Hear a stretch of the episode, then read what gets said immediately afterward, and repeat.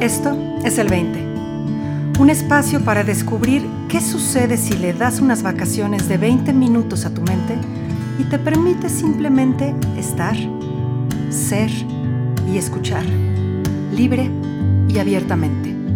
Bienvenido.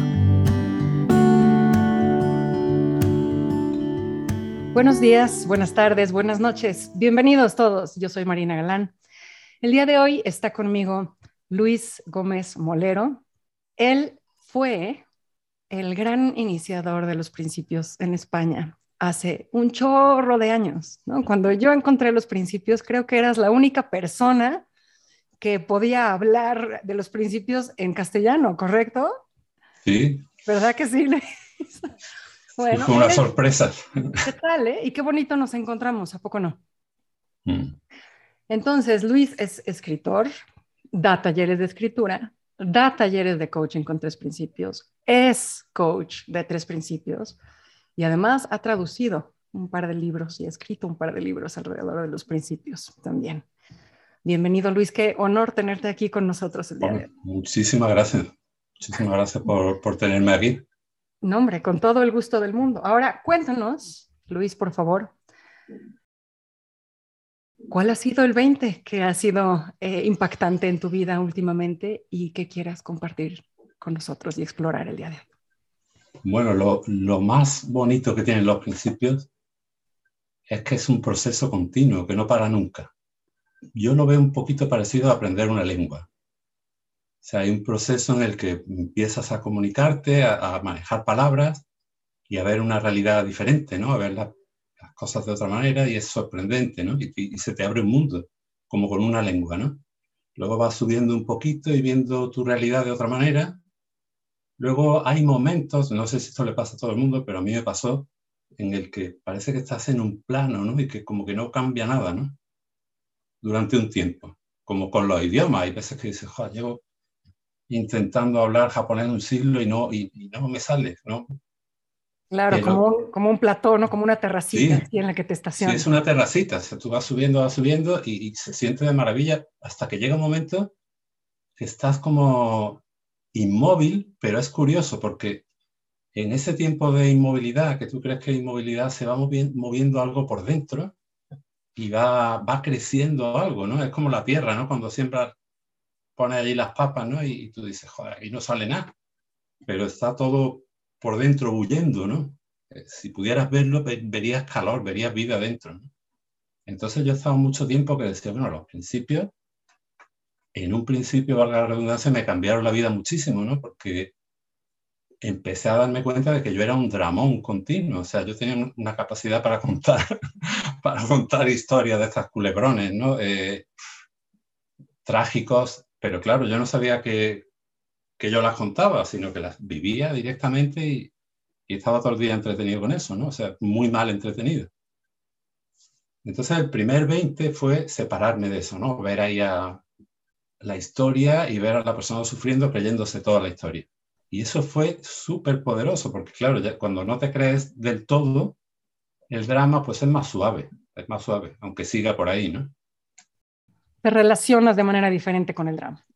Sí, te relacionas de manera diferente. A veces pierdes un poco el compás y, y, te metes otra vez en el drama hasta que te vuelves a acordar y dices, oye, pero ya es diferente, ya no vuelve a ser lo mismo.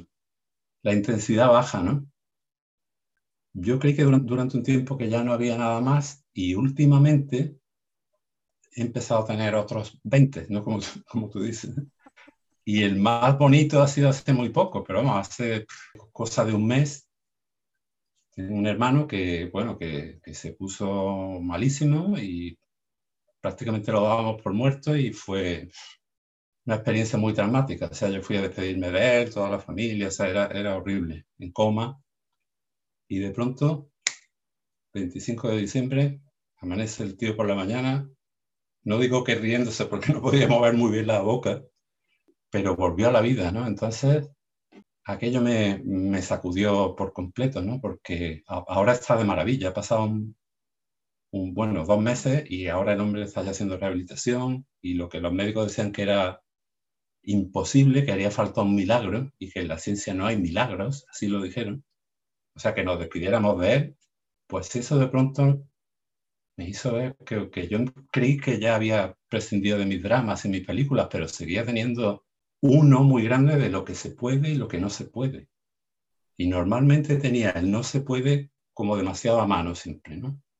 Ante las situaciones, esto no se puede, esto es imposible, mi hermano se va a morir, lo otro, no te digo, se podía haber muerto, por supuesto, no hace falta eso para, para darte cuenta, pero, pero me di cuenta que estaba demasiado a mano el cartel ese de no se puede. Qué fuerte esa aseveración que te hacen los médicos de haría falta un milagro y en la ciencia no, hay, milagros. Así, tal cual. Y entonces, o sea, esto de alguna manera lo estás reiterando tú con tu cartel siempre a la mano de, bueno, esto no se puede, ¿no? Ya de aquí no hay vuelta para atrás. Exacto. Entonces, yo es que nunca he tenido esa experiencia con alguien, o sea, cuando, cuando murió mi padre o algo, pues yo no estaba aquí, en fin, no, no ha sido, pero esto era como ver a una persona, de estar convencido, los médicos encima querer convencerte más todavía de que eso era así y de pronto ver que sí hay milagros. Fíjate, Luis, que, que, me encanta que traigas esta palabra milagro.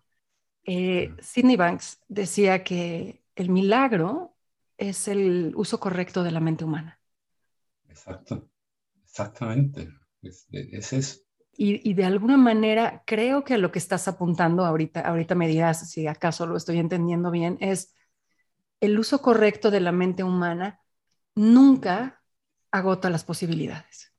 No, no las agota. Yo creo que es que empiezas a ver, ¿no? Como que se va abriendo, pero es que hay más. O sea, ese es el, el 20 que yo tengo ahora. O sea, que no es lo de mi hermano solo, es todo. O sea, que ese que no se puede, que, que era como el título de mi película, de, de alguna manera, o el subtítulo, o no sé, te das cuenta de que eso es mentira. Claro que no se puede, porque tú te has encargado de que no se pueda. O sea, tú vas con el guion de no se puede y ya está.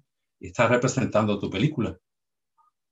Pero de pronto es como que se vuelan los papeles, ¿no? Está todo el mundo ahí ensayando y se le vuelan los papeles, el guion de no se puede y, tiene, y sale una película completamente distinta, donde hay milagros, la gente se recupera, eh, los sueños están al alcance de la mano, la esperanza no desaparece nunca.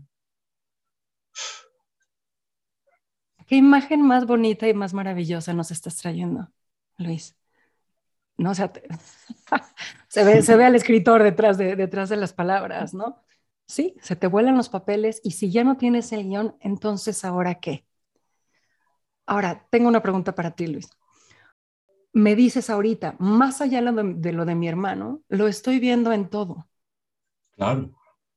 Dinos más sobre eso. ¿Qué, ¿Qué, es lo que estás viendo en este nuevo mundo en el que no existe la posibilidad, o sea, la única posibilidad que no existe es la posibilidad de cerrarte todas las otras posibilidades, aunque sí existe porque pues puedes, ¿no?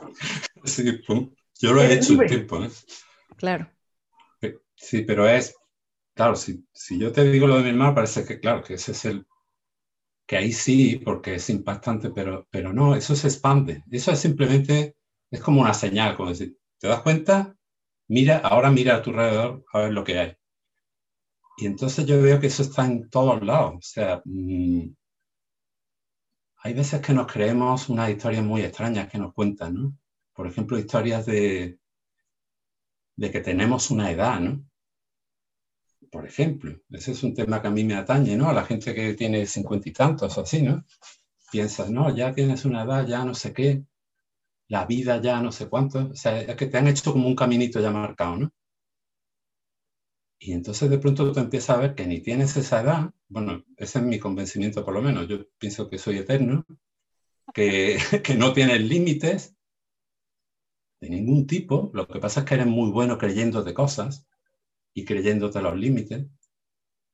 Y, y entonces ves que se, que la vida es que se abre, o sea, es como, de pronto todo es como plástico, ¿no? Como lo que parecía rígido de pronto empieza a abrirse. Maleable. Entonces, sí, muy maleable. Entonces ves que sí, que no se puede porque tú te has encargado de que no se pueda. Esto era así porque tú, no sé, se abre, un, se abre una, una cosa muy, muy diferente. Una vida que no, que no está marcada y que está llena de posibilidades. Entonces, yo lo veo en todo ahora, ¿no? En el trabajo, en la creatividad, en las relaciones. No sé, cosas también curiosas, ¿no? Por ejemplo, yo nunca había hecho gimnasia, ¿no? De pronto empecé a hacer gimnasia y a, ponerme fuerte. Me salió algo extraño por aquí y me dice, no, esos son músculos. Digo, ah, bueno, que nunca había tenido. Te das cuenta que el cuerpo es maleable, la vida es maleable. Hay montones de posibilidades que, que las cierras por, por pereza imaginativa. O sea, mi hermano, por ejemplo, cuando salió ahí del poco del coma, mencionó alguna vez que, hablaba con mi madre, ¿no? Mi madre murió hace tiempo. Entonces su esposa le, le dijo que, hombre, está muerta, hace tiempo que murió, ¿no? Entonces yo fui directo ahí, cuando vi que ya estaba un poco mejor, fui allí y lo primero que le pregunté, ¿qué? ¿Has visto a mamá, no? Entonces puso una cara así muy extraña, ¿no? Como diciendo, como que no quería hablar del tema, como que no quería... Y yo le dije, y, me contó eso, es que me han dicho que, porque todavía estaba un poco medio saliendo del... Es que, me, claro, cuando yo he contado eso me han dicho que está muerta. Yo dije, bueno, pues ¿qué tiene que ver una cosa con la otra? Esa es de gente, gente de mentes estrechas, la realidad es mucho más grande que eso. Claro. Te contó lo que le había, lo que le había contado. Mira, mira, fue increíble, porque no me contó, no me quería hablar, pero le dije, ¿qué te dijo? Y en ese momento me sonrió y tenía la cara de mi madre en ese momento. Me dijo, no, nos comunicamos como visualmente, algo así, ¿no? Comunicación visual, o sea, que no le hablaba, pero en ese momento la sonrisa que se le puso era una sonrisa que yo llevaba muchísimo tiempo sin ver.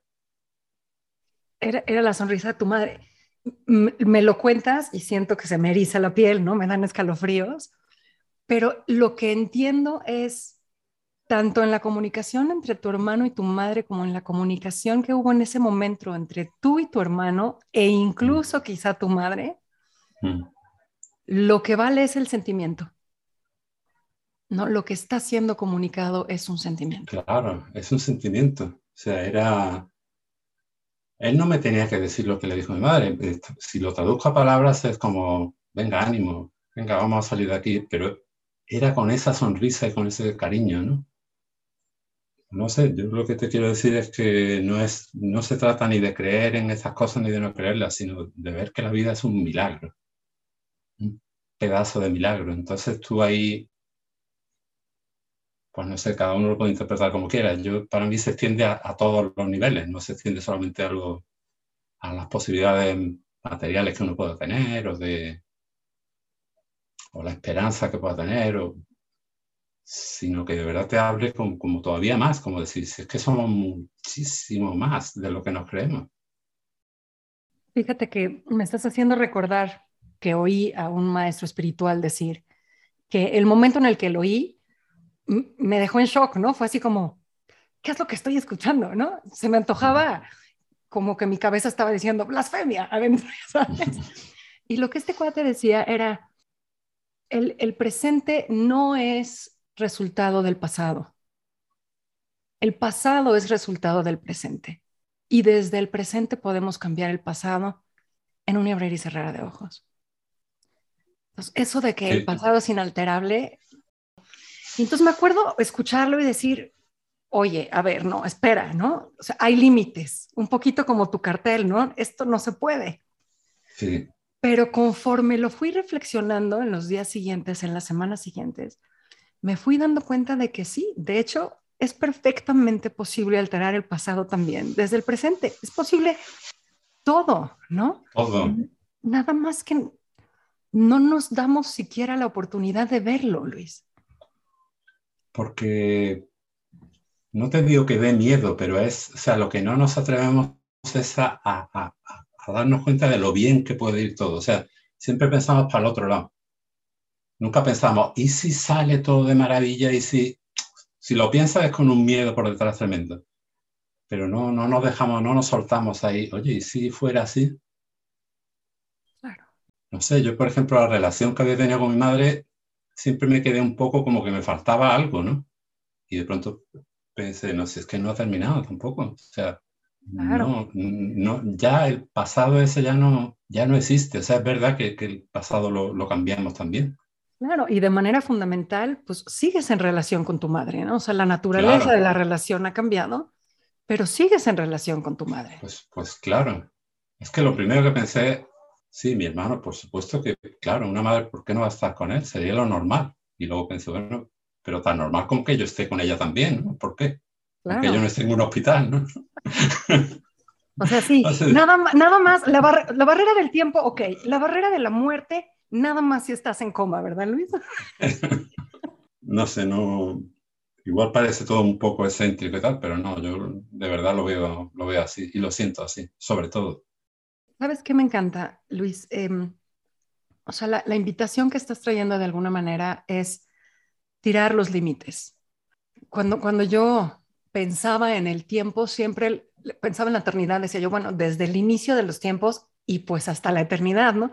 Pero él nunca me había dado cuenta de que le había puesto un inicio. Y el día que me di cuenta que le había puesto un inicio y de repente me pregunté, bueno, ¿y qué pasa si dejo caer ese, talón de, ese telón de inicio? Esta cuestión de la eternidad se volvió como abrumadora, ¿no? Envolvió todo mi momento presente y tuve un atisbo pequeñísimo de, ah, la totalidad no es imaginable, no es inconmensurable verdaderamente. Entonces, esto que tú estás diciendo, tenemos tantas ideas alrededor de lo que se puede y no se puede, lo que es posible y no es posible. Y vivir sin creernos las historias de lo que no es posible, nos abre a lo que sí es posible, que es, una vez más, inconmensurable. Claro. Inimaginable. ¿Cómo se siente en ti esta inconmensurable vida de posibilidades? Se siente como un alivio. Es como que el muñequito ese que, nos representa aquí, ¿no?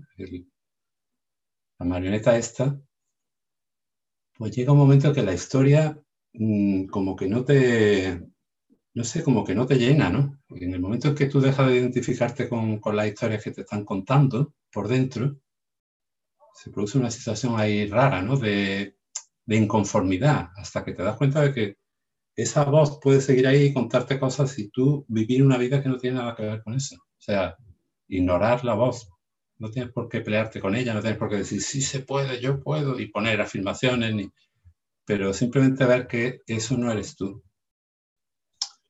Abrirte a la posibilidad de que no, de que no sabes, de que la forma que has visto las cosas hasta ahora no es, no sé, mirar con nuevos, con una nueva mirada, ¿no? O sea, empezar por dudar, ¿no? Cuando la realidad te duele por dentro, no, no por fuera, porque hay dolores que son naturales también. Pero cuando tienes un martilleo o algo, empezar a, darte cuenta que eso no tiene nada que ver contigo. Que la realidad es otra cosa, que es mucho más apasionante, ¿no? Que, que es para ir descubriéndola poquito a poco, ¿no? Que no es, no hay una receta que te diga todo lo que hay, pero, pero que sí tienes que, que ignorar cuando te dicen, cuando algo te limita, ¿no? Y decir que no, no. Si tuvieras tú que resumir en una invitación para las personas que nos están escuchando, ¿qué les dirías? Yo le diría que se atrevieran a creer en la magia, porque mm, la vida cuando no, cuando no hay magia por medio no es vida, es un estado ahí de, de supervivencia, ¿no? Parecido al que tenía mi hermano ahí cuando estaba con los cables y estaba con todo eso. Un poquito más evolucionado, pero no mucho más. Y, los niños, por ejemplo, viven en un estado de magia, o sea que no, que no hay que ser un poeta, ni hay que ser un loco, ni hay que ser... Pero que nos abramos, ¿no? Porque no se lo diría a los demás, me lo, diría a mí también las veces que, que se me olvida, ¿no? Que nos abramos porque no... Lo normal es esa magia, lo normal son los milagros. Lo raro es lo otro, ese, rollo gris en el que vivimos muchas veces, Eso es totalmente inventado, eso no tiene fundamento. Fantástico. Fantástico. O sea, dejar atrás la pálida imitación de lo que es la vida y entrar de Sí, eso. Sí, sí. Pues muchísimas, muchísimas gracias por acompañarnos el día de hoy. Muchísimas, muchísimas a ti, de verdad. Como de siempre, todo corazón. Un placer. Me, me dejas conmovida, como siempre. Muchas gracias. Gracias a ti, Luis.